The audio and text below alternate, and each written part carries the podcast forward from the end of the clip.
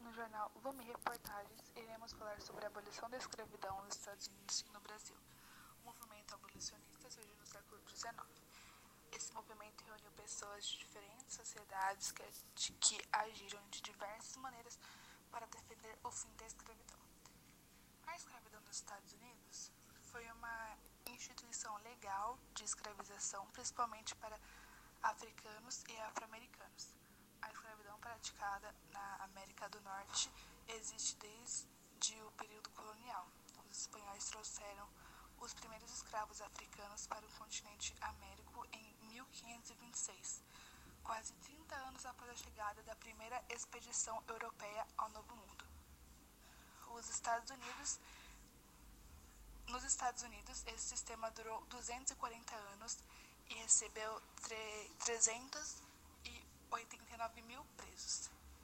Em 1 de janeiro de 1863, o Ato de Libertação, a abolição, assinado pelo presidente Abraham Lincoln, entrou em vigor. O foco da lei é libertar cerca de 4 milhões de escravos negros. Agora, fiquem com a Milena, que irá falar sobre a abolição no Brasil. A abolição do Brasil ocorreu de forma gradativa e controlada pelo governo. E uma questão que estava diretamente ligada com a abolição da escravidão era a proibição do tráfico negreiro. E o contexto histórico para a abolição da escravidão no Brasil foi que havia negociações entre Portugal e Reino Unido para que o tráfico negreiro fosse abolido. E essas negociações estenderam-se e o reconhecimento do Brasil enquanto nação só aconteceu por meio de um compromisso assumido por nosso país de que o tráfico ultramarino seria proibido em 1830. E a partir desse compromisso saiu uma lei em 1831 que proibiu o tráfico, mas as autoridades brasileiras faziam vistas grossas e, apesar da proibição, os africanos continuaram a chegar ao Brasil em grande quantidade.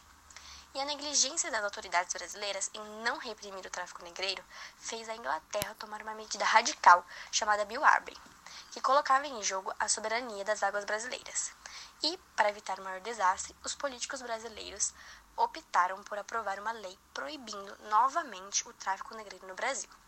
Essa lei foi a Lei Eusébio de Queiroz, implantada no país em 1850. E essa lei foi aplicada imediatamente e foi acompanhada de uma grande repressão governamental, que fez com que o tráfico negreiro se enfraquecesse e deixasse de existir rapidamente. O movimento abolicionista só ganhou força a partir da década de 1870, e o fortalecimento do abolicionismo fez com que algumas leis fossem aprovadas no parlamento brasileiro. Algumas delas foram a Lei do Ventre Livre e Lei dos Sexagenários. E nesse contexto foi levado para o Senado o projeto que defendia a extinção imediata e sem indenização da escravidão no Brasil. E assim, a abolição da escravatura no Brasil ocorreu no dia 13 de maio de 1888, por meio da Lei Áurea assinada pela princesa Isabel. E a reportagem de hoje chegou ao fim. Uma boa noite.